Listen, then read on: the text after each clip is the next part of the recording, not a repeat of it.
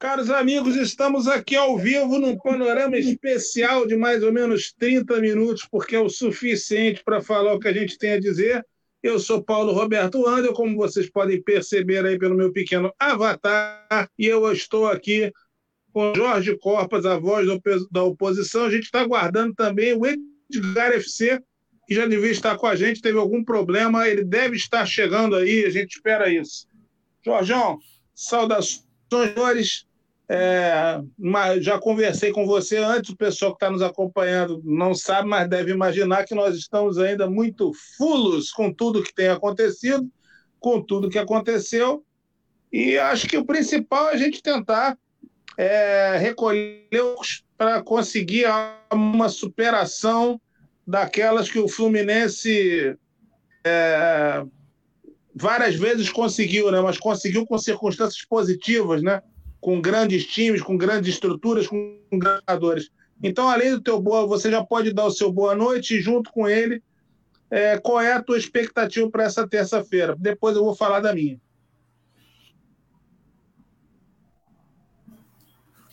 Ô Paulo, boa noite aí, boa noite, amigos panorâmicos, aí nesse panorama especial para a gente conversar um pouco, desabafar, desopilar o fígado, que realmente ainda não digeri a, a derrota no clássico, na final do Carioca, porque, cara, é, perder faz parte do jogo. Agora, perder numa circunstância onde o time não, não mostra nenhum, nenhum tipo de, de, de, de luta, cara. Sem um time muito entregue, não, não digo do, não é entrega dos jogadores, mas é, uma, é, é o time mal escalado, mal disposto em campo, e novamente a gente continua vendo um, um, um, time todo disperso, afastado, cheio de buraco para o adversário jogar, com meio de campo é, sem, sem dar conta do recado, né? A gente sempre inferior no meio campo e com isso a gente tem não, né, são os 19 jogos do Roger, a gente não teve um jogo decente ainda. Isso é chato, é preocupante. Quando eu vejo lá o Crespo sendo campeão, chegou agora sendo campeão, entendeu? Lá no Grêmio é a mesma coisa. Ah, tinha estrutura. Tem... Cara, mas no Fluminense tinha estrutura. O Marcão deixou uma boa estrutura. O time nas últimas partidas com o Marcão no Brasileiro foi excepcional. Jogaram muito bem. Eu não sei o que, que arrumaram lá, que bagunçaram tudo. E o pior de tudo, é o que me deixa mais triste é assim a teimosia, né, cara? Porque assim, eu acho que a, a pessoa ela, ela pode ter um, um, conceito e brigar por aquilo, mas depois de um certo tempo, é, aquilo já não é mais conceito, já virou teimosia. Cara, não dá para jogar no, com meio campo inferior no número de jogadores. A gente quer ganhar ou a gente quer dar a vaga de titularidade para certos jogadores? Entendeu?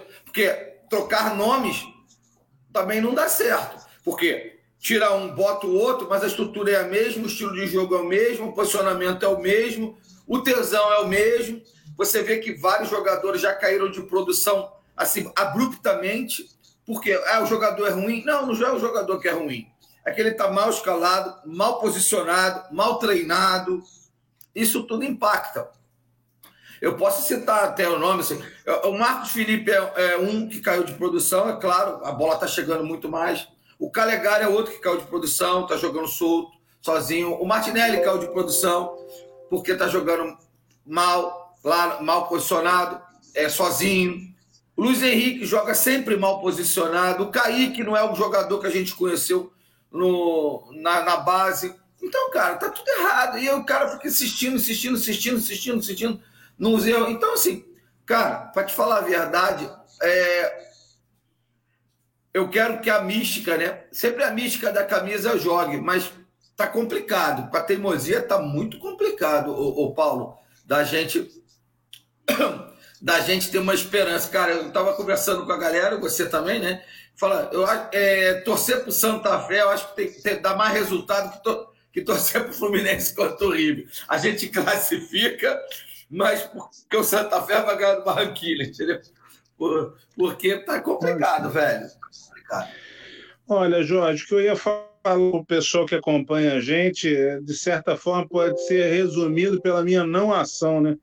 porque são 9h22 e até agora é a primeira coluna que eu não escrevo sobre o Fluminense em um jogo decisivo, uma decisão de campeonato em 15 anos que eu atuo como.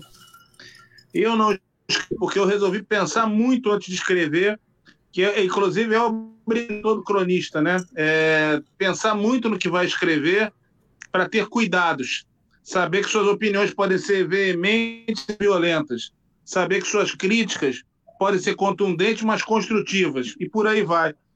E aí, diante de tudo, desse cenário, que eu não dormi direito, eu não dormi direito de sexta para sábado, de sábado para domingo, e acho que hoje não vou dormir direito também ainda, eu preferi esperar um pouco, essa coluna vai ar amanhã, certamente. Agora, eu queria falar algumas palavrinhas aqui com o nosso Edgar, que chegou aqui na mesa. É... Nesses 45 anos que eu torço para o Fluminense regularmente, conto isso, porque a partir de 76 eu já tinha botões do Fluminense, eu já havia notícias do Fluminense, meu pai falava, então eu conto esse tempo. 1978 é o tempo oficial, quando eu mesmo passo a ler meus próprios jornais e viro um torcedor mirim apaixonado. Eu nunca vi o Fluminense com uma atuação tão ridícula no momento de uma decisão como foi essa.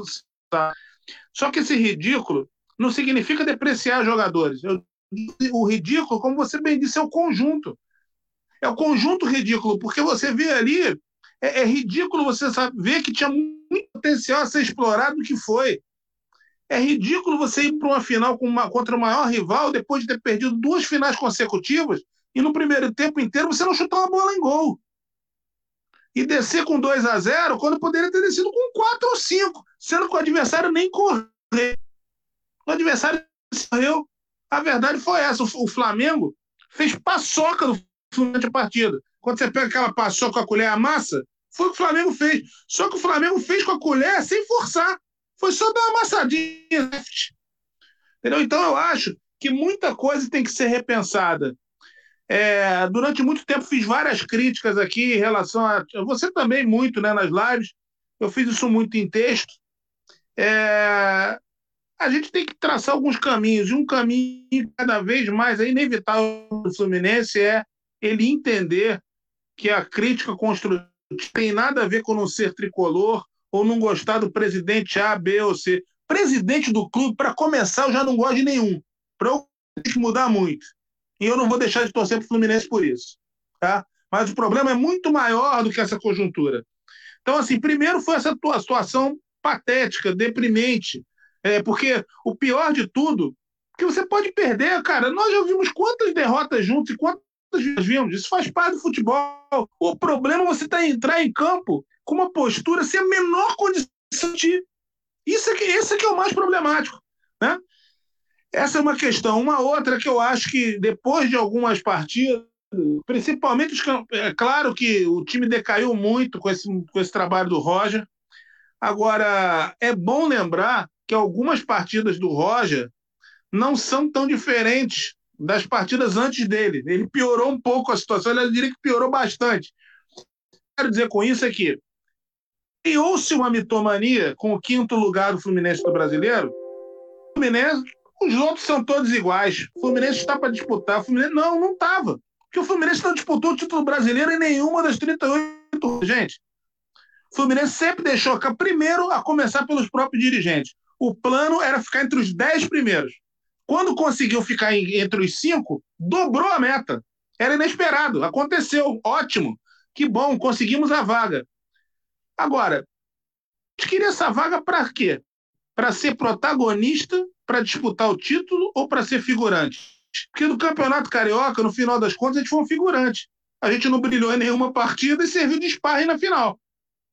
É, assim, tô, é, aqui, como a gente não tem, né? Como a gente aqui não ganha, não, não vem, não compra like, né? E também não aluga palavra para dirigente, é importante o torcedor do Fluminense entender o seguinte: o Fluminense está na situação de muita dificuldade amanhã, e se a mínima lógica prevalecer, a chance do Fluminense para cima. Mas, como tem futebol, como de repente surgiu um furacão nesse meio do caminho, o, o elenco ficar insensado com a derrota pavorosa do sábado, de repente jogar tudo na, diante do. Pode, porque futebol pode acontecer. Só não é provável. Não é, é, existe uma diferença de ser provável, improvável e impossível. Não é impossível, é apenas improvável nesse momento. Mas, independentemente do que aconteça nessa terça, eu acho que a gente tem que, tem que rever muita. É, e eu penso no seguinte: Fluminense não vai conseguir dar adiante se, por exemplo, parte da torcida insistir com essa pequenez de abandonar as disputas, grandes disputas contra o rival, independentemente da mediocridade do campeonato, né, para ser figurante de outras competições. É, porque se a gente acabar com a história, é, o Campeonato Carioca, não tem a menor dúvida, o Campeonato Carioca é cheio de problemas, é cheio de, de, de biricuticos, trajes estranhas, a gente sabe. Só que os nossos rivais estão a mesma coisa e estão disputando, e estão ganhando. O Flamengo mais do que os outros, bem mais, mas todos estão ganhando. Nós estamos na lanterna do século XXI. Entendeu? Então, assim, eu não consigo entender. Se você falasse para mim, cara, a gente tá, deu um tempo do Campeonato Carioca, que a gente vai liderar um movimento para fazer uma grande revolução no futebol brasileiro. Não vai ter revolução nenhuma. Nenhuma. Absolutamente nenhuma. Nenhum desses grandes abrir mão de jogar seus campeonatos, suas disparidades regionais para ajudar o Fluminense. Nenhum campeonato paralelo. Só o Fluminense está fazendo papel de bobo nessa história.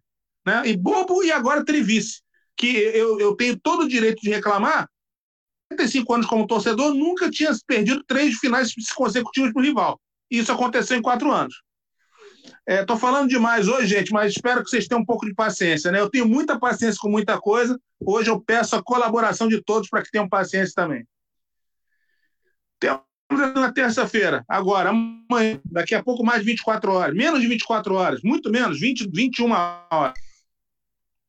Se vier o infortúnio, porque ele pode acontecer, a gente já estreia no sábado contra o time que estava dando pulos e cambalhotas que foi campeão regional.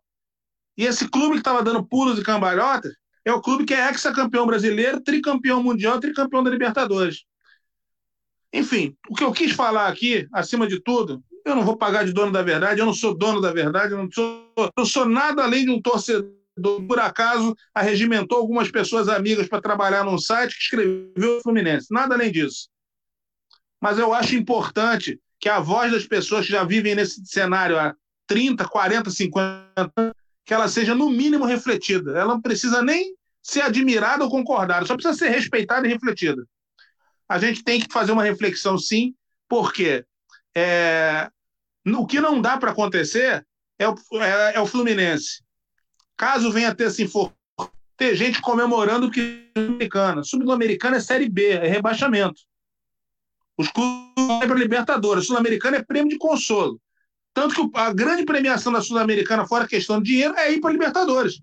Né? Então, é, é, essa é uma questão. Segundo, temos Bragantino no caminho. Né? Viemos ano passado de eliminações para a União La Calera, que está aí na Libertadores inofensivo, e para o Atlético Goianiense, que não disputa nada.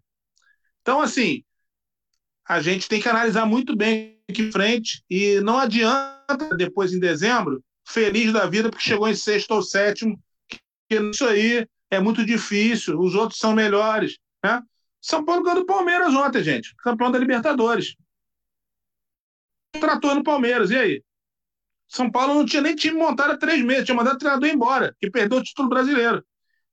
São, o torcedor de São Paulo estava brigando pelo título brasileiro. O título brasileiro escapou da mão do São Paulo. Fluminense não.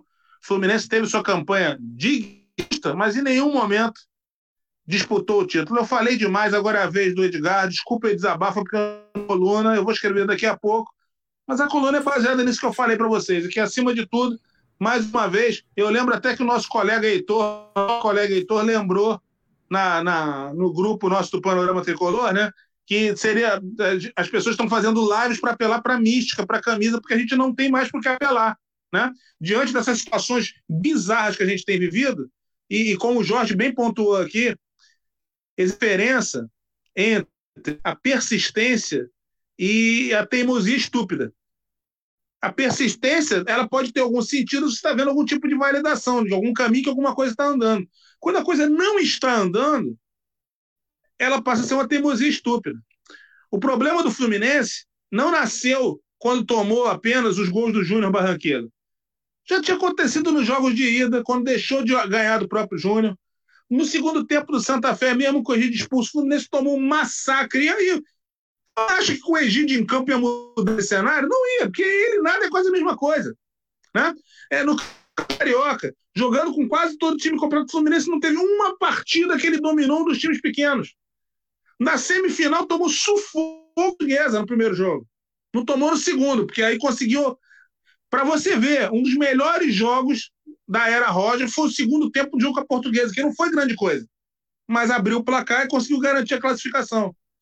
É muito pouco para a gente, honestamente, achar só um louco, um teria aqui chegar aqui hoje, não, porque o Fluminense é candidato ao título da Libertadores. Que título, gente? Se a gente passar nessa terça, e todos nós torcemos por isso, a gente vai ficar muito, mas a gente sabe que a chance desse time passando, dele conseguir superar oito partidas para chegar ao título, é pequena. A gente tem que ser realista.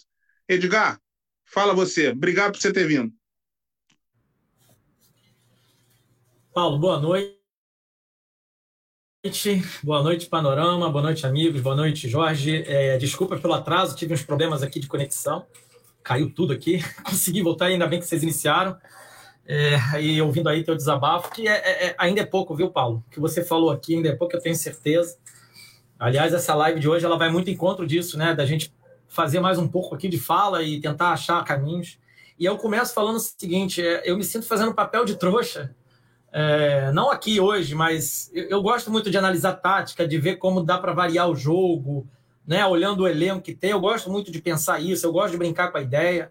Né? Tenho feito até já da análise para jogo, falando um pouco disso, vou intensificar, mas eu começo a achar que eu estou fazendo um papel de bobo, né? A olhar as escalações do Roger, e não só do Roger. Você falou bem, até antes do Roger, né? Desde o Odair, na verdade, já não se testa nada de moderno, nada de diferente, nada de novo. Não tem nenhuma novidade. Né? A gente precisa lembrar o Odair, o grande Odair Helman, insistia com Caio Paulista e Felipe Cardoso todos os jogos, todos os jogos, todos os jogos. Quantas vezes aqui a gente não ficou com vontade de, de, de arrancar os cabelos ao ver essa cena dantesca, que era esses dois rapazes entrarem em campo? E, e você falou muito bem, Paulo, no grupo nosso, tivesse torcida no estádio, esse rapaz não ia conseguir. Ele não, o, o Felipe principalmente. O Caio vai lá, né? É meio folclórico, fez gol importante, tem umas histórias aí. E agora com o Roger, a gente já entendeu um padrão. Aliás, alguns, vamos aqui rapidamente, né? Ele não gosta de jogar 90 minutos. Aí começa a primeira loucura.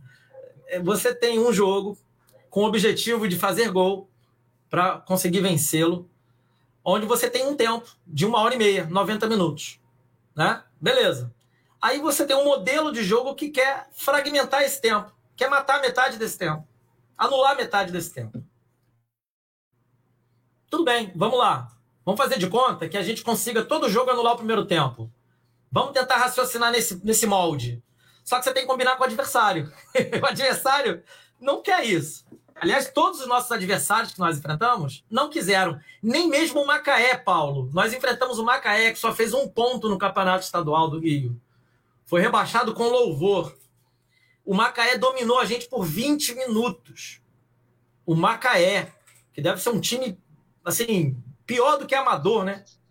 Sei lá o que é o Macaé. Não, não tem nada no, naquele, naquele time. E nós fomos dominados por essa equipe. Esse jogo agora do Fla-Flu, agora até um pouco mais resfriado, a cabeça, ainda não muito, né? Porque eu tô na mesma de você, tá, difícil dormir, tá difícil se concentrar e fazer outras coisas, tá difícil descansar. É... O Flamengo faz 2 a 0 no finalzinho do primeiro tempo. Ou seja, a ideia de matar o primeiro tempo não foi combinado com o adversário. O adversário veio para cima e fez 2 a 0 Podia ter feito mais até. O Flamengo não fez bom jogo, hein? O Flamengo não fez bom jogo no primeiro tempo. O Flamengo jogou mal esse jogo. Isso, isso precisa ficar claro também. Né? Uma análise assim um pouco mais fria. E aí a gente volta, Paulo, para o segundo tempo. O Roger agora tem os 45 minutos dele, que é o momento em que ele quer ganhar, e ele meio que separa em três partes. Né? Isso pegando os últimos jogos. Ele quer jogar o primeiro 15 minutos com alguma mudança, ou de postura, ou, ou, ou de, de, estratégia. Dessa ele não fez isso. Tanto que o gol não sai enquanto ele só faz aquela mudança de seis com meia dúzia, ele tira os dois pontas e bota dois pontas. Ele tira o, o Kaique né, e o Luiz e bota o, o, o, o, o Caio e o Gabriel. Ou seja, ele troca só nomes, que é o que ele está propondo para fazer para amanhã já. Por isso que eu já estou aqui já estarrecido. Né? Ele está propondo isso, está trocando nomes. O modelo se mantém Nenê e Fred lá na frente e vamos ver o que a gente arruma por volta. Pois bem, eu não vou insistir muito, que a gente já sabe a história, o desfecho já aconteceu, mas eu quero aqui só pegar uma última coisinha da fala do próprio Roger.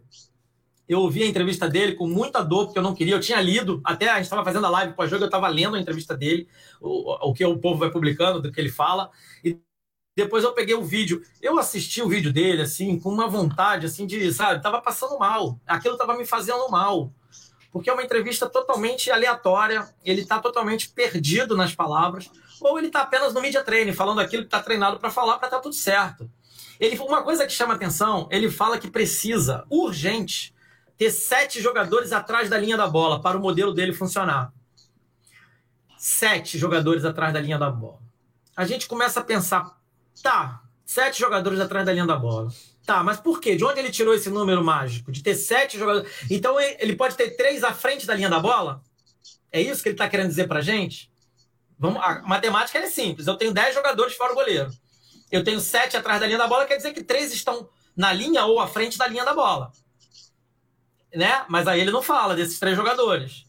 Ele fala assim de forma tergiversada que, o, que a primeira linha de pressão dele, que seria Nenê e Fred, não está funcionando. Ora, por que não está funcionando, Roger? Um tem 39, outro tem 37. Já são dois ex-jogadores. Eu adoro o Fred. Eu amo o Fred. O Fred é, uma, é, um, é um valor que o Fluminense tem nos últimos anos. Ele fez parte de uma arrancada sensacional para livrar do rebaixamento. Ele participou de dois títulos, não tão ativo, mas participou. Ele é uma liderança positiva. Mas ele já não é mais. Ele não tem mais o pique. Mas ele pode jogar? Pode, porque ele ainda é uma liderança. Agora, qual é a história do Nenê? Não só no Fluminense, mas no futebol. Assim, para quem quiser entender, o Nenê só tem um título na carreira. Um título. Uma carreira de um atleta de 39 anos de idade, ele só tem um título na carreira. Então esse cara nem carreira vitoriosa tem para se justificar. Mas ele e o Fred são os imexíveis. Vá lá. Sobraram oito jogadores. Ele falou de sete atrás da linha da bola. Ah, o Jader Bruno está comentando aqui todas as lives, ele fala a mesma coisa. Jader, eu estou entendendo o seu cansaço, eu falo também a mesma coisa que você está falando, meu amigo. Eu estou associado com você. Ele coloca oito jogadores atrás da linha da bola. Ele falou que precisa de sete, dizendo que não tem sete. Ele coloca oito atrás da linha da bola. Ele coloca os quatro defensores, os dois volantes e os dois pontas. Todos esses jogam atrás da linha da bola. Só Nenê e Fred ficam livres para fazer o que lhe der na telha. Como diria Maria da Conceição Tavares, relacionando o Banco Central Brasileiro, que faz o que lhe der na telha. Fazem o que lhe dão na telha. Enquanto isso, os oito ficam sacrificados atrás da linha da bola. Esse é o problema. E ele diz que precisa ter sete. O que, que ele está querendo dizer com isso? Eu tentei raciocinar, voltar, pensar. Falei, não é possível. Ou, ou o Roger está no, no mundo dele mesmo, ou ele só tem um modelo na cabeça e ele está replicando esse modelo e a fala e vai trocando o jogador para manter o modelo. É isso que está ficando claro, porque ele só joga de, uma jeito, de um mesmo jeito, da mesma forma. Né? É, é, eu vou encerrar aqui, mas isso precisa ser dito, porque ele falou de ter sete jogadores ali na bola, mas ele falou também que gostaria de jogar com dois meias criativos no meio-campo. Ora, Roger, vai enganar outro. Você mandou Michel Araújo embora, que dentre os que estavam jogando, que vinham jogando bem com o Marcão, jogou bem, jogava com o Odaí, é um meia criativo, é esse meia criativo. Ah, ele não é espetacular, não é sensacional, não. Mas quantos jogadores não espetaculares e não sensacionais fizeram parte de campanhas maravilhosas de times campeões sendo coadjuvantes? E que a gente não lembra muito deles porque eles não aparecem nos melhores momentos. No melhor momento, no máximo, aparece o cara que dá o passe para o gol e o cara que faz o gol, que é a ideia burra dos scouts, que a gente fala aqui muito, e você fala bastante disso também, Paulo. Mas quem inicia a jogada? Aquele cara que rouba a bola, que faz uma arrancada, que dá um primeiro passe, que faz uma inversão de jogo. Esse cara entra, ele, ele faz parte do time, ele está acionando o jogo. O Martinelli, nas, nas bolas que tem saído do gol do Fluminense, ele inicia quase todas as jogadas. mas ele não aparece no scout final. Ele não dá o último passe, não, dá, não faz o gol. Então, ele não vai ser lembrado dos melhores momentos pelos colunistas do Extra, dos outros canais aí, que eu nem vou citar o nome para não, enfim, para não dar moral para eles. Ele só comenta o resumo, eles pegam os melhores momentos e aí faz uma análise em cima daquilo. Gente, e o Roger parece estar fazendo isso. E só que ele é o treinador, ele que escala, ele que escolhe, ele que substitui, ele que. Enfim. Ou seja, o que ele está arrumando é um discurso para colar na gente, colar no torcedor, e está colando colar na imprensa e tá colando de que o modelo é ótimo, o modelo é bom. Os jogadores é que não estão executando bem. E isso é justificado por ele trocar jogadores. Gabriel por, por não sei quem, fulano por ciclano, Beltrano por urano, Egílio por Barcelo, como você bem citou. Ele vai trocando nomes, mas o modelo se mantém. Ou seja, o recado que ele está dando é o seguinte: olha, torcedor, eu sou um gênio, o meu modelo é sensacional, eu tenho tudo esquematizado, mas os jogadores não estão me ajudando. Ele gostaria de dizer isso, só que ele fica na tergiversação titesca dele ali. Enfim, falei demais, perdoa, Paulo, mas é isso. Nessa primeira fala minha, é isso. Eu bati meu recorde com o Jorge.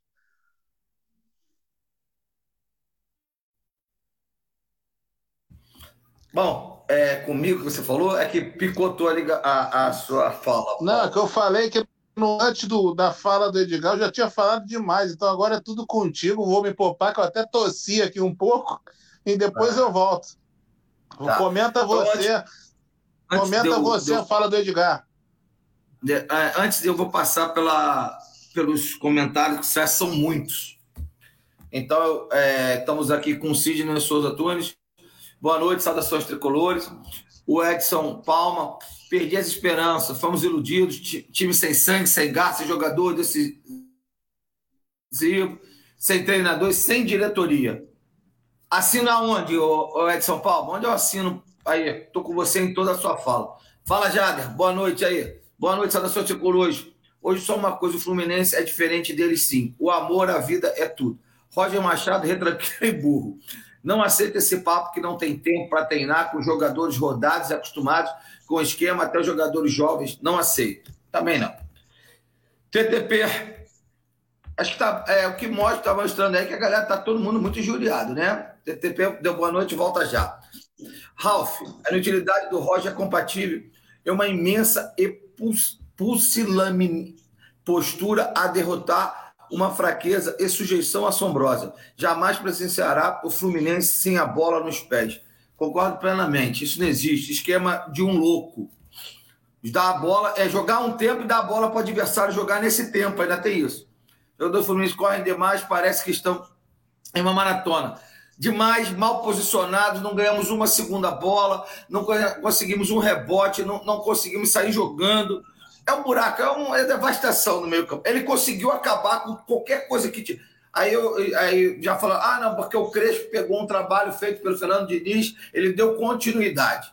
O Roger não deu continuidade ao trabalho do Lodaí, do Marcão, de quem que seja, porque ele não quis. Ele não quis. É problema dele. Então, já estou começando a ficar exaltado já. É, realmente foi pênalti, Laran. Ah, não vou nem comentar isso, velho. Isso aí, isso a gente já sabe que está no enredo do Fla-Flu, cara. Eu estava no Maracanã quando a Dílio fez uma ponte, uma ponte, e tirou a bola e o juiz falou que foi com a cabeça, gente. Então aquela mão ali foi nada. Foi nada. Vocês estão chorando à toa. Foi nada. O cara deu uma ponte e o cara, o juiz não deu pênalti. Imagina um toquezinho de mão. Ai, ai. É mais preocupante que tem 20 anos, 10 títulos do Emulambo e 10 títulos entre os outros três grandes. E aí a gente não. chupando o dedo. E aí e nego tá aplaudindo. Não, vocês são pessimistas, são antitricolores. Olha o é. esquema aí que você ligar, esquema 8-2, chega a ser ridículo. Amanhã é vencer o Ele fala sempre, o Jade. É, sempre fala isso. Não é que ele é repetitivo, mas é que não muda. O cara que está na frente, que pode mudar, não muda. Não, não, eu estou falando exatamente disso. O Jader tem a visão perfeita. É, o Roger mas falou que quer sete jogadores, porque ele só tem seis, mas ele tem oito atrás da linha da bola. Nossa querida Eliane aí, pô. É. Eliane aí conosco. Espero que tenham economizado no Carioca para jogar amanhã. Olha, esperar eu até esperar, mas não acredito. o Luiz Carlos aí dando boas. Vamos lá. É, José Gomes perde, perde faz parte do futebol. Perder sem, sem sangue, novo aí não, né? Fluminense joga com medo dos adversários. Isso não é Fluminense. Roger treina mal, escala mal, mexe mal, faz tudo mal. É, mas uma coisa é certa: o time não pode perder dois gols em 20 minutos, muito menos perder um gol com Danilo Barcelos, perdeu. Boa noite. Acho muito difícil o Fluminense passar, mas acredito porque sou tricolor. Cara, eu também quero acreditar. Mas depois que eu vi na entrevista do Roger, ele falar que o, que o esquema dele tá, tá evoluindo, eu não sei que evolução é essa. Eu não sei que evolução que ele vê num esquema louco desse, mas ele falou que tá evoluindo. Então, Ô, Jorge, é, é, deixa eu só fazer foi. uma pontuação. O, o Roger tem 19 jogos ou 18? 19. 19? Imagina se esses 19, 19 jogos tivessem sido sei, o primeiro turno do brasileiro está vindo. O que, que a gente teria concluído com isso? Acho que provavelmente o Fluminense estaria na zona de rebaixamento, né? Com certeza. com certeza. A Mitch aí conosco também, dando boa noite para a gente. Mitch, a poderosíssima Mitch Guidini. Alô, Mitch, senti falta do teu vídeo pós-jogo, hein, Mitch? Falar ao vivo aqui. Ih, deu zebra, deu zebra ilha. Deu ruim, deu ruim. Deu ruim o, na ilha. O, eu acho que o, o, o Jário está cobrando a Jorge, depois me passa o número do grupo. Ele quer entrar no grupo do Panorama. Acho, acho que é esse que é o entendimento. Depois aí o Paulo pode verificar isso melhor aí, né, Paulo? Isso. Paulo? Ah. Boa noite, meus amigos tricolores. Daniel Souza. É, nosso time não tem padrão de jogo. Nosso time tem nada, gente. Aí o João dando boa noite. É o Daniel, temos que confiar até o fim. Ah, e comente sobre a postagem ridícula do VP comercial no Twitter. A cara, isso é, Mateus, é, ridículo. É Matheus, você né? já comentou. É uma postagem é ridícula. Não dá, é, é difícil até pra gente comentar, entendeu? Assim, pô, cara, sabe? É, é um negócio, eu, eu, não, é, é, eu, eu juro, Ô, Matheus, você me perdoa. Eu tô tão pasmo com tudo que tá acontecendo. Você trouxe essa cereja do bolo que eu não consegui nem escrever no Panorama eu tenho mais de 1.100 colunas, eu não escrevi ainda. Bom. Então, assim, é, é o, o, Fluminense tem uma espécie de mundo lollipop que é difícil de decifrar. Não é possível que alguém não chegue para as pessoas e não fale assim, cara, não faça isso hoje. Isso vai ser uma merda. Você representa o Fluminense institucionalmente. Será que não tem um cara que fale com o outro quando essas coisas acontecem? Entendeu? Outra coisa que foi ridícula também, aqui eu tenho que falar, quando tem que elogiar, elogia inclusive a postura do Fluminense em relação aos episódios da, da Covid, nesse jogo rival, na partida passada, que foi um troço absurdo no Maracanã. Agora, meu amigo, não adianta fazer live da vitória e colocar o em cima, não. Na hora da derrota tem que meter a cara e falar. Tem que, quem representa o clube tem que meter a cara, seu presidente. Ninguém, ninguém é presidente do Fluminense para só aparecer em vitória, não. Tem que aparecer na hora da dificuldade. Entendeu? Assim como não apareceu no sábado, se amanhã aconteceu infortúnio, não quer, foi até o Luiz que falou, o Luiz ou o Daniel, né? temos que acreditar até o fim. Daniel, eu acredito em tudo. Eu, se somar aqui eu e Jorge e Edgar, cara, a gente acreditou em Ademilson, a gente acreditou no Ciel, a gente em tudo. Agora, é, é não dá para negar. É, o que amanhã a classificação do Fluminense ela é improvável. O que não significa dizer que ela não vai acontecer. Por que, que ela é improvável? Porque o Fluminense não depende de si.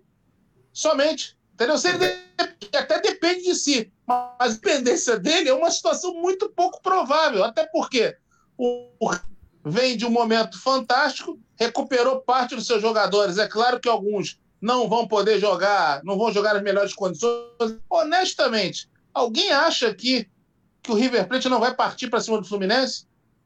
depois de tudo que aconteceu? É, então, assim, é, é improvável. Não é, é claro que não é impossível. O dia que eu achar que é impossível o Fluminense vencer um jogo, eu morri. Entendeu? Mas assim, a gente preparar, a gente não pode ficar enganando, né? Ficar fazendo falar, tá tudo igual, não tá nada igual. Não tá absolutamente nada igual. E em caso, porque, por exemplo, se o Fluminense consegue sustentar um empate, ele tá de um outro jogo, que tem um time moribundo em campo, que dificilmente não vai tomar gol. Então, e por isso que eu acho que é improvável. Agora, que eu vou torcer, tô secando o tempo todo, como com um segundo de jogo, estou lá secando o, o, o Júnior Barranquilla com todas as minhas forças. Mas, nesse cenário, eu queria chegar aqui hoje e falar assim: pô, depois da vitória que a gente teve no sábado, a gente vai com tudo para esse jogo. Não foi, o problema não foi nem a derrota, gente. A derrota dói porque a gente já tinha sido três vezes vice para esses caras em quatro anos e em mais de 100 anos. E aconteceu nos últimos quatro.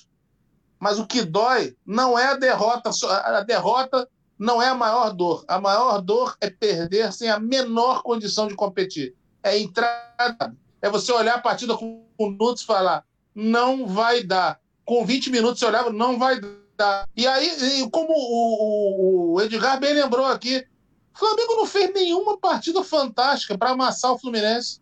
Não. Do contrário, estava até jogando mal, mas matou. Ah, ah ok, ah, eu vou só lembrar. Eu não tenho a menor dúvida que o Marcos Felipe não foi bem. Agora, querer culpar o Marcos Felipe por essa sequência de, de atuações ridículas do Fluminense, gente, é só para lembrar. A gente só está disputando essa época por causa do Marcos Felipe, tá? Fechou o jogo, o gol contra o Santo André e contra o Júnior. Exatamente. Tá? Exatamente. Se não fosse assim, amanhã, estaria cumprindo tabela devidamente eliminado. Enfim. Paulo, e, e eu estou falando muito hoje, estou falando Paulo. mais do que de mas vocês vão compreender. Fala, Edgar. Não, só uma parte na coisa do Marcos Felipe. Eu até falei no Twitter com um cara e ficou lá tentando me xingar, e eu fui tentando ser educado e falar com ele. É o seguinte: qual goleiro no mundo, no mundo, que todo jogo, levando 10 a 12 chutes a gol, não vá vazar uma, duas vezes por jogo? Qual goleiro do mundo? Tem como. Não tem como. Não, não tem, tem como. como. E detalhe, só para completar, o, o, Edgar, essa ladainha defensiva do Fluminense, que na verdade é uma. É, o Fluminense criou um sistema no futebol, a retranca furada. Porque é uma retranca, mas ela não fecha nada, porque o adversário tanto que nós tomamos gol do Júnior aquilo com quatro defensores na frente da bola. Então, assim, é, é, é, o maior problema de todos é o seguinte: é, se o Marcos Felipe vai depois um super goleiro, ou vai ter que ter outro goleiro, ok. Só que ele joga de maneira completa pura, porque tudo que vai já fica na cara que 99% das jogadas que são criadas contra o Fluminense, elas terminam dentro da área com o atacante livre, tá? ou quando eu finalizo de fora da área, tem quatro defensores e ninguém vai na bola. Sabe? É assim, é, é demais para a gente que jogou. Você é atleta ainda, né, Edgar? Eu e o Jorge, que nós jogamos bola em momentos diferentes e tal. Porra, né, no, no, no futebol de praia, no futebol de domínio, no futebol. Né? Que cansa, tem uma hora que enche o saco. Tem coisas que são evidentes, porra.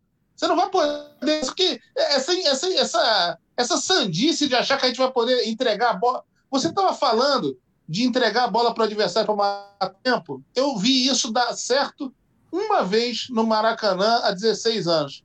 17 anos. Flamengo 0, Santo André 2. Agora, veja o que eu estou querendo falar. O Santo André, que tinha uma campanha respeitável, que hoje está não sei aonde, aí, quarta divisão, não sei lá. O Santo André jogou a primeira partida em casa e terminou a partida empatada em 2 a 2 anunciou, o Flamengo é campeão, acabou, não tem papo, vai ser campeão não vai tomar gol em casa. Qual foi o plano do Santo André? Maracanã lotado, a antiga torcida deles que fazia uma pressão do cacete, né? O que, que eles fizeram? Vamos ficar encolhidinhos para gastar o tempo e desgastar os caras. Porque quando um time pequeno está jogando contra um grande dentro do estádio cheio, é o grande que sente a pressão se não faz o gol. Então, a prática deles, ferrolho, vamos atacar no segundo tempo, porque eles vão estar mais desgastados e mais que o gol não saiu. Não deu outra. O Santo André fez o gol no começo do segundo tempo, o Maracanã se calou, logo depois fez o segundo gol, liquidou e foi campeão. Isso é uma coisa que deu certo uma vez, há 17 anos, e com todo respeito ao Santo André, o Santo André não era o Fluminense, né? É, isso vai acontecer uma vez ou outra, Paulo, vai acontecer. Vai, Agora, é. o time postura do Fluminense não pode jogar 19 jogos com menos de 30% de posse de bola.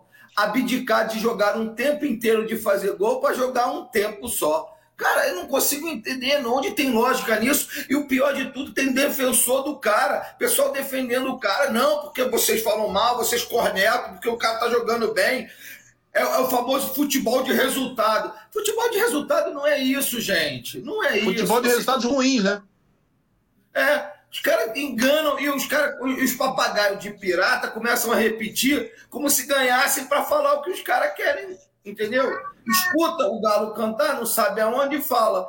Eu, eu tenho um amigo, que é seu amigo também, que é o único português que, é, torce para o time do Remo e que eu conheço. Ele é português e faz o time do Remo. Inclusive, ele falou que passou aqui no pós-jogo para falar com a gente, mas eu estava com a. Você não veio para o pós-jogo do sábado e eu estava com a relete caída, ele até falou que depois ele saiu. Mas é, é, ele fala, ele, ele não acompanha. O negócio dele é UFC. Ele gosta de UFC. Ele não gosta de, ele gosta de futebol, mas não acompanha.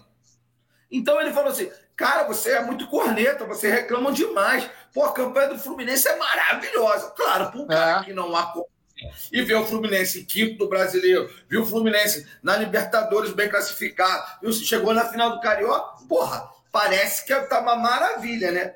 Mas não tem maravilha nenhuma, não, gente. Eu falei, Marco, Marco, você entende de UFC, Marco. Esquece futebol. Futebol, tu, tu, tu não acompanha, Ô, Jorge, então não, não Fala.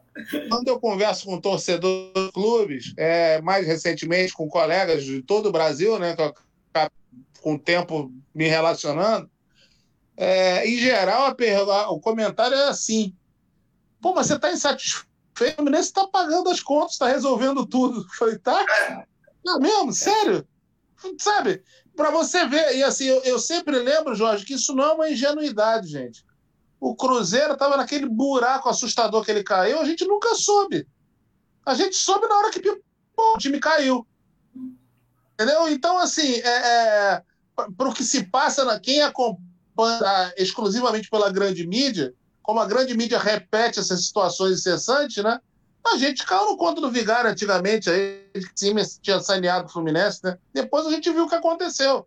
Enfim, enquanto esse negócio do campo, só para completar, mais uma vez, eu só queria, eu queria só comentar o modelo de reforço que o Fluminense teve para essa competição.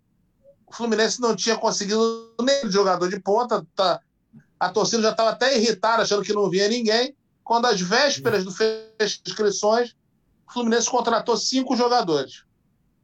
É, bom, um deles já teve uma boa atuação e era esperada, que é o zagueiro Manuel, né? que uma, uma parte dos torcedores acha muito legal, que tem uma carreira longa no Cruzeiro, jogou no Corinthians, enfim. É, e tem outro jogador que, apesar da sua limitação técnica, está cumprindo, fez a sua parte quando entrou nas partidas, que é o Abel. Né? Tá fazendo. Então, beleza. Em relação aos outros jogadores, por exemplo, o Bobadilha, o, o Braz, David Braz, né? E qual é o outro? É o Casares, né? É o Casares. Casares. É. Então, o que, que acontece? É, eles podem vir a ser úteis? Podem. Eles têm qualidades? Têm. Agora, ninguém achou estranho que nenhum desses clubes se opôs à saída desses jogadores, sendo que alguns deles disputariam a Libertadores pelos seus clubes de Pode até dar certo, gente, mas o Fluminense foi lá e comprou promoção de 19. A verdade é essa. A, a, o, o, reforço do Fluminense foi de 1,99. Se vai dar, pode ser que dê. Em 80, o Fluminense trouxe o Assis como contrapeso do Washington. Olha o que, que deu para a história eterna. Às vezes dá, mas era o Assis, né? Não era qualquer um. Entendeu? Então, assim, é... são coisas que a gente tem que avaliar também, sabe? Comemorar porque trouxe o terceiro reserva do time paraguaio. Comemorar, paga a folha salarial.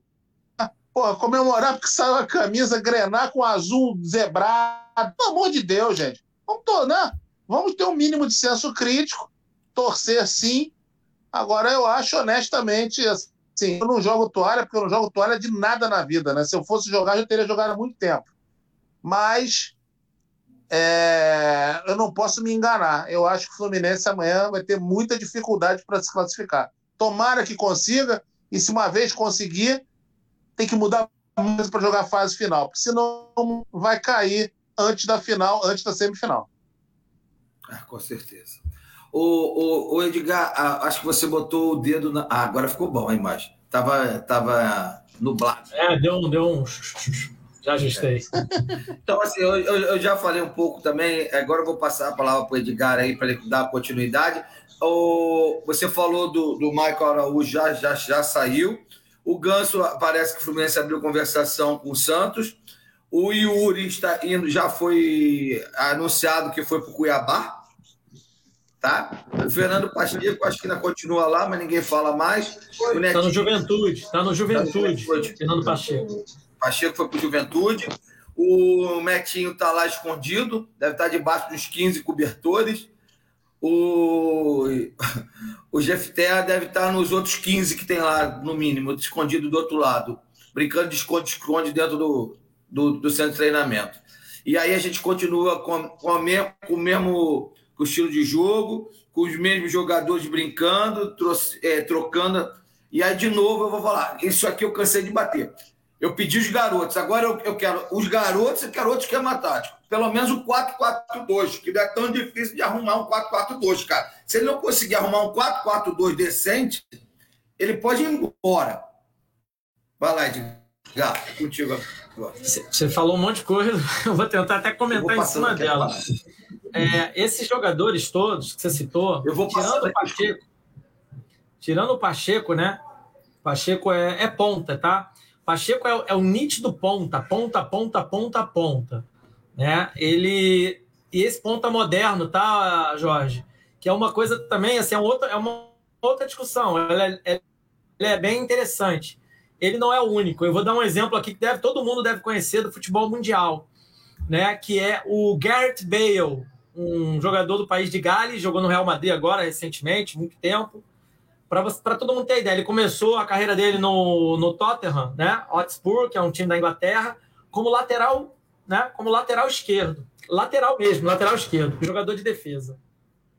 E essa é a ideia dos pontas. Os pontas, eles não são como os pontas da década de 70 e 80, que a gente convencionou a ver, que são aqueles caras que partem de fora do campo, mas que entram com tudo para dentro da área, fechando ali quatro atacantes, muitas das vezes, né?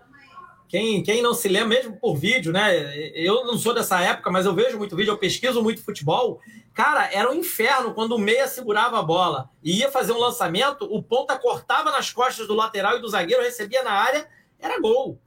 Jairzinho, Furacão e tantos outros, né? Então, é, esse ponta antigo no futebol mundial está acabando. Estão acabando com esse jogador. E por que estão acabando? Justamente pela mentalidade falada pelo Roger na entrevista que agora os jogadores têm que jogar todos atrás da linha da bola. Isso não existe. Eles não marcam posição, não marcam mais jogador. Embora o, a gente tenha um treinador no Brasil que quer trabalhar esse modelo, que é o, o, futebol posicional, que é o Ramires do Inter. Mas vai ser difícil, porque os jogadores não trabalham mais esse, esse tipo de jogo. Todos os jogadores agora têm que marcar atrás da linha da bola, como se isso garantisse alguma coisa. E o Paulo destacou bem. O gol que a gente vem oh, sofrendo não é falta de jogador atrás da linha da bola. Edgar. Diga, Jorge. Desculpa diga. te interromper. Desculpa interromper, mas eu preciso fazer um. um eu, eu gostaria de fazer uma pergunta para você fazer uma analogia que vai completamente diferente do que a gente vê do time do Remo, que é um excelente e que ele não dá posse de bola jamais para o adversário. Pelo contrário, ele fica com a posse de bola, ele aperta, ele, ele adianta as linhas, ele pressiona dentro do campo do adversário e ele tem o resultado completamente diferente do nosso, que recua as linhas, espera a marcação dentro do nosso campo e chama o adversário. Então eu queria que você fizesse essa analogia. Por que, que a gente não pode mudar essa tarefa só por a cabeça do treinador? É treinador. É treinador e filosofia do clube. É treinador e filosofia do clube. É bom lembrar, por exemplo, o Jorge Jesus, treinador deles, né? Que teoricamente montou esse modelo e trouxe mesmo alguma inovação. Ele não veio por acaso, não caiu do céu. Isso é, o clube se projetou a contratar treinadores que trabalham assim. E aí trouxeram ele. Poderia ter sido outro, né? Quando ele saiu, tentaram outro espanhol. Aí foram no Rogério Senna, que mais ou menos trabalha sobre a mesma circunstância. Então, isso é filosofia, é mais em cima, que é esse cansativo que a gente fica falando aqui. Né? Que eu também não acredito, tirando o Roger vindo o Marcão, mas talvez o Marcão organize, porque o Marcão ele é mais inteligente no aspecto de aproveitar melhor o jogador na sua posição. E o Marcão mostrou isso em duas temporadas, não foi em uma só. Mas, de novo, é outro assunto. É, é isso que você está falando, Jorge. Inclusive, o Fluminense tem peças no elenco que pode jogar de forma muito parecida, muito parecida mesmo. E vamos lá, os dois jogadores mais lentos do clube deles, do clube de Remo, jogam em que posição? De volante, que hoje é o Diego e o Gerson. Alguém chama o Gerson de lento? Não. Por quê? Ele, Porque ele distribui o jogo lá de trás. Ele de vez em quando sobe para ataque. Oi? Ele detona, ele, ele comanda o meio campo do, do, do, do time de Remo. Ele comanda, é isso. E quando ele cansa, o time cai de produção. Exatamente. Por, por quê? Porque ele não dá combate, ele não fica correndo igual maluco. Quem dá combate são os homens de frente e de lado. E alternado, lateral e, e, e, meia, lateral e meia, lateral e meia. É isso que o Fluminense tem que fazer. O, o, o técnico do São Paulo está fazendo isso no São Paulo. Não é nenhuma, isso não é nenhuma novidade. Não é nenhuma inteligência que tem que se vir de outro mundo, não. É observação, inclusive. Alterno lateral e meia, lateral e meia, lateral e meia, ou lateral e ponta, se a gente quiser. É, é que assim, não existe ponta no futebol. São conta no dedo. São meias que são destacados para o lado do campo e tem que ficar correndo igual doido. Ou laterais que sobem para jogar de ponta. Eu estava usando o exemplo do Gareth Bale, que eu queria chegar nesse exemplo, o, o, o, Jorge. Os nossos pontas de hoje em dia, eles não são pontas, eles são laterais, mas que o treinador falou, garoto, dá para te jogar lá na frente que eu acho que vai dar, vai dar samba. Por quê? Porque eu vou precisar de você correndo para voltar para marcar e depois subir. Voltar para marcar e depois subir. Que é isso que eles estão fazendo com essa mentalidade. O, o Botafogo tem um jogador lá chamado Varley, para quem quiser ver e dar uma olhada e pesquisar. O jogador é lateral e jogou de ponta direita. Ele é lateral esquerdo e jogou de ponta direita. Desculpa, ele é lateral direito e jogou de ponta esquerda. O campeonato inteiro. Nessa mentalidade de ter um lateral a mais que vai ficar correndo para lá e para cá. E aí você sacrifica jogador de criatividade, que são os meias, e os atacantes, que são os caras que com uma, um corte clareia para chutar para o gol. Enfim, são valências dos atletas. Por exemplo, Gerson e Ganso, ah, qual é a diferença dos dois? Ah, a gente pode dizer que é um abismo de diferença. Não tem nenhuma, a diferença mais é da idade mesmo. Os dois têm o mesmo perfil de jogo, inclusive. Segurar mais a bola, de girar, distribuir, passar, fechar espaço. Exatamente. A competência é semelhante. O Michel Araújo, mesma coisa. E o Michel Araújo tem um detalhe: ele sabe jogar por, pelo lado, ele também sabe jogar como atacante. É, Esse rapaz é muito. Seria um Everton Semelhante Ribeiro. ao Everton Ribeiro, exatamente.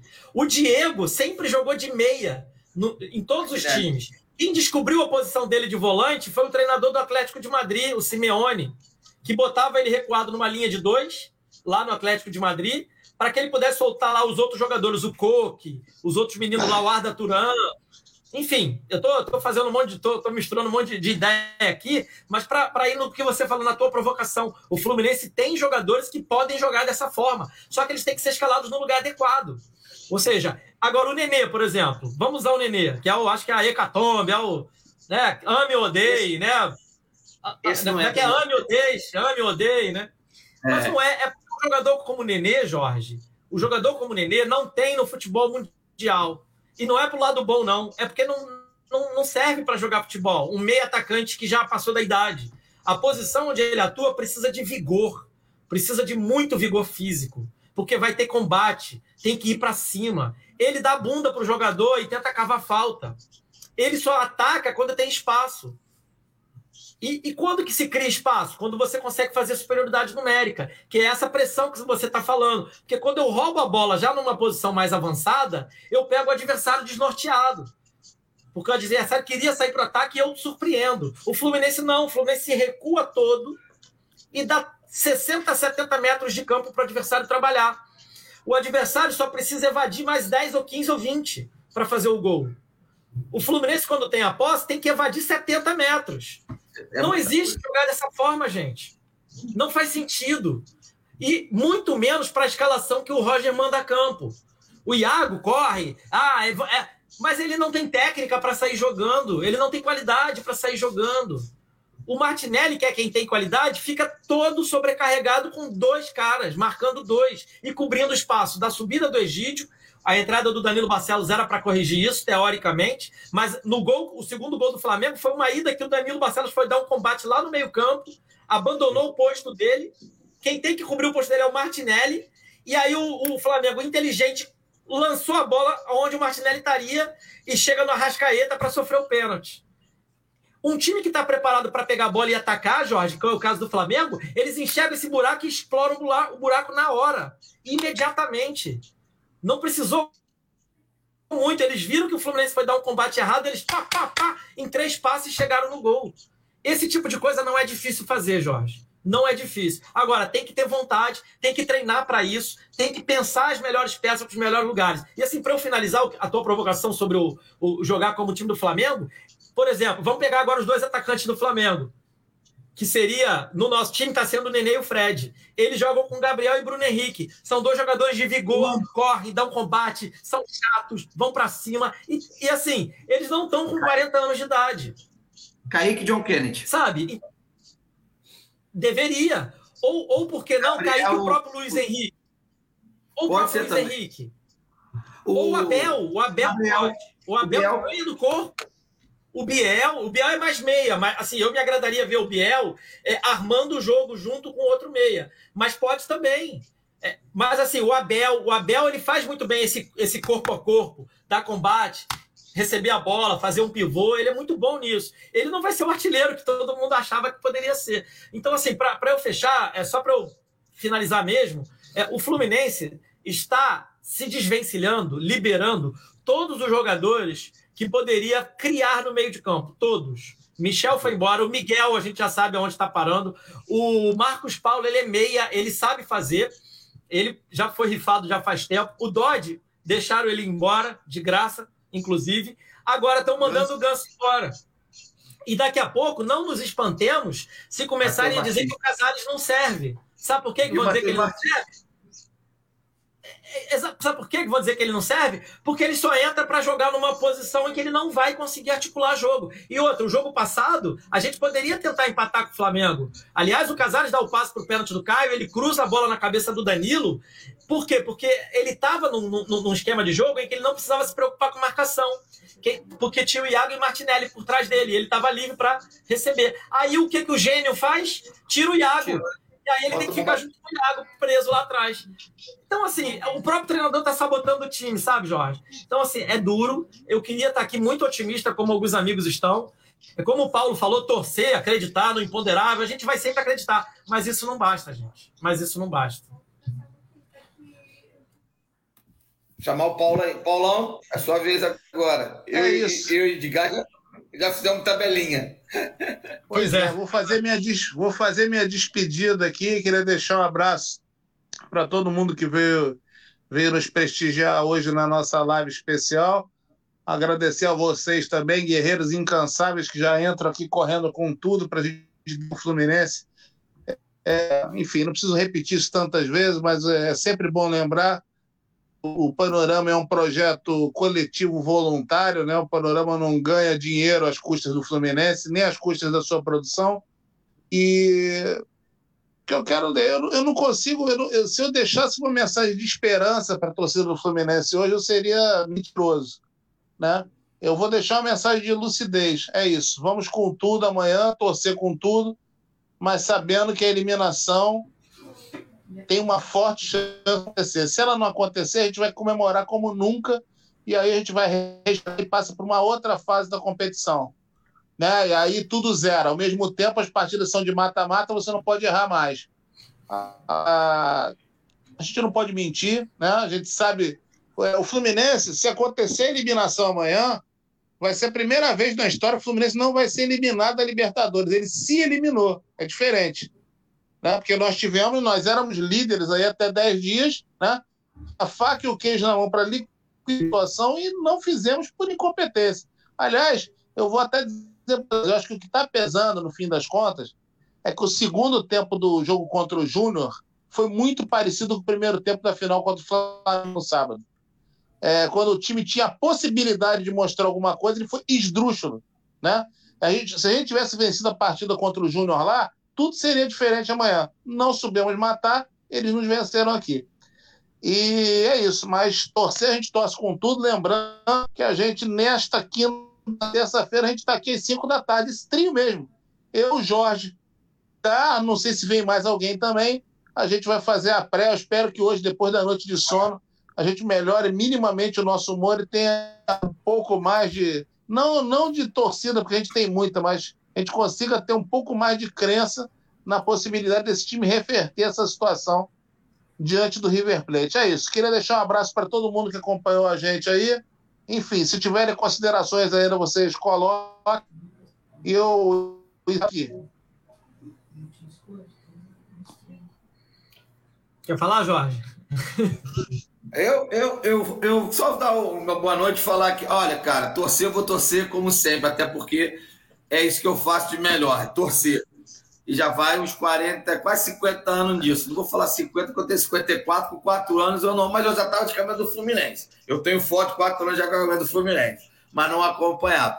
Mas, cara, é duro. Sabe por que, que é duro, Paulo? Você falou, ah, vai, vamos passar da Libertadores, é, se classifica, passa, zera tudo. Não zera, cara. Enquanto tiver um bicho teimoso lá, achando que ele é o dono da verdade, que apesar de 20 jogos jogando mal, ele classificou o time, então ele é o dono da verdade e a gente vai continuar sofrendo. E pior, agora vamos sofrer com o Brasileirão, cara. Que 19 jogos do jeito que foi, como você falou muito bem, Paulo, a gente vai estar na zona de rebaixamento. Aí eu quero ver os bonitões falarem que a gente que, que não torce para o Fluminense, que quem não torce para o Fluminense somos nós.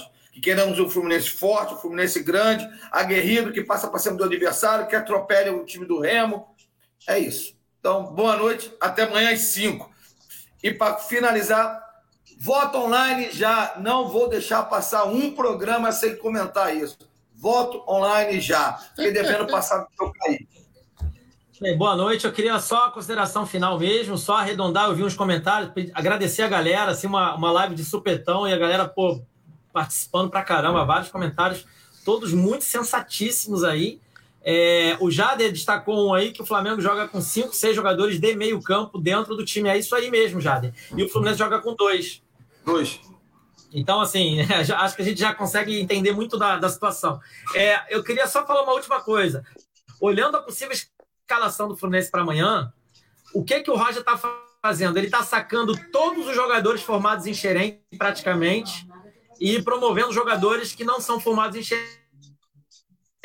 Se você pegar a escalação, vai ter só um, que é o Kaique, na escalação. Assim, o Caio Paulista passou em Xerém. Só vai ter o Kaique e o goleiro, Marcos Felipe. Ou seja, a solução do Roger, além de trocar nomes, é tirar todo mundo formado em Xerém do time. Então, gente, vai ficar é. difícil, vai ser um dia difícil amanhã, vai ser um dia pesado. Mas a gente vai estar aqui para o pré-jogo para tentar trazer algumas coisas. Eu vou tentar trazer um pouco de ilustração tática, como eu venho trazendo nos outros. Vou deixar já gravado para engatilhar aqui, para a gente tentar desmembrar um pouco, mas não vai ser fácil, não.